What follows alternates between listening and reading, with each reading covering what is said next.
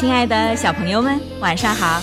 这里是飞视频的晶晶姐姐讲故事节目，我是你们的好朋友晶晶姐姐。今天给你们带来的故事是《不想冬眠的熊》。今天故事里的小熊和小兔子是由飞来艺术空间选送的丁子恒小朋友和李若曦小朋友所扮演。它叫熊，和所有熊一样，没有什么区别。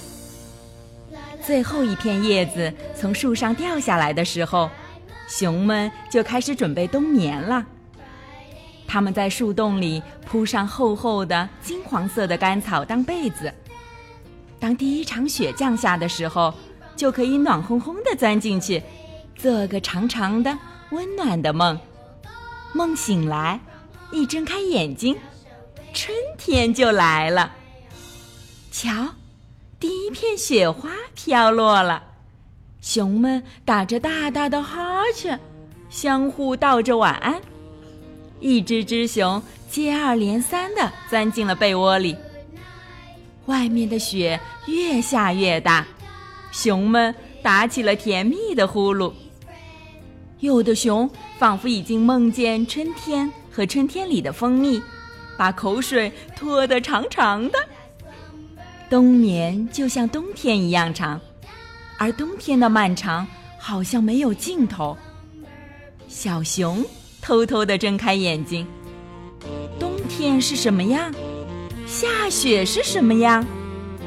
小熊的脑袋里塞满了各种各样的问题，它终于忍不住了。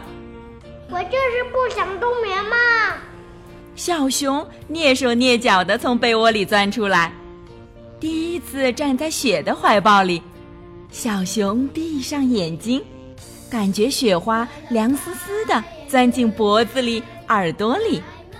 不一会儿，小熊就换成了一身雪白的外衣。小熊小心翼翼地在雪地上踩出一个个歪歪扭扭的脚印，一不小心滑了个跟头，于是索性兴奋地打起滚来。一只小兔子正捧着萝卜从洞里钻出来，看到小熊吓了一跳，萝卜撒了一地。你怎么不去睡觉？到处东游西逛的。小兔子好奇地问：“你不是也没去睡觉吗？”小熊正玩得高兴，冷不丁听到有人在责备自己，心里很不高兴。小熊捂住耳朵。一跳一跳的跑远了，小兔子摇摇头，捡起萝卜回到洞里去了。小熊一会儿爬爬树，一会儿打打滚，玩得很是开心。原来不冬眠这么快乐呀！没有人在自己的耳边没完没了的唠叨，没有人叮嘱着要干这个不干那个。没有人在逼着自己吃不爱吃的东西。一提到吃的，小熊好像听见自己的肚子在咕噜噜的叫了。小熊爬到树上去找好吃的蜂蜜。树上的叶子都掉光了，枝干光秃秃的、灰蒙蒙的，看起来一点生气也没有。哪儿有蜂蜜的影子呀？咕噜噜。咕噜噜，小熊觉得更饿了。有鱼吃也好呀，每只熊都喜欢吃鱼，只有小熊例外。小熊每次吃鱼都会被鱼刺卡住，又疼又咳嗽，要好几天呢。可是这时候，小熊却觉得鱼其实是世界上最美味的食物。等到小熊跑到河边的时候，发现河冻得像一面光洁的镜子，能清楚地照出小熊的影子。小熊用爪子使劲地挠，用牙拼命地啃，可是河面还是冻得硬邦邦的，一点儿也看不出要融化的样子。没有蜂蜜，也没有鱼，连树叶和草根都找不到。小熊觉得自己快要饿死了，看来冬眠还是有好处的。至少不会很饿。小熊有点后悔没听小兔子的话。一阵寒风吹过来，小熊打了个哆嗦，真冷啊！不知过了多久，又冷又饿的小熊迷迷糊糊的，觉得自己快要睡着了。小熊被推醒了，是小兔子。你这么睡着了可不行，天太冷了，会冻死的。可是我很饿，我要不吃点什么也会饿死的。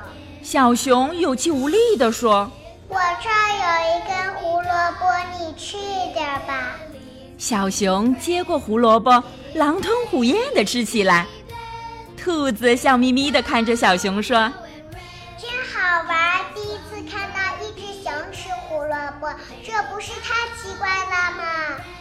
可是，一只胡萝卜太小了，还不够小熊塞一塞牙缝。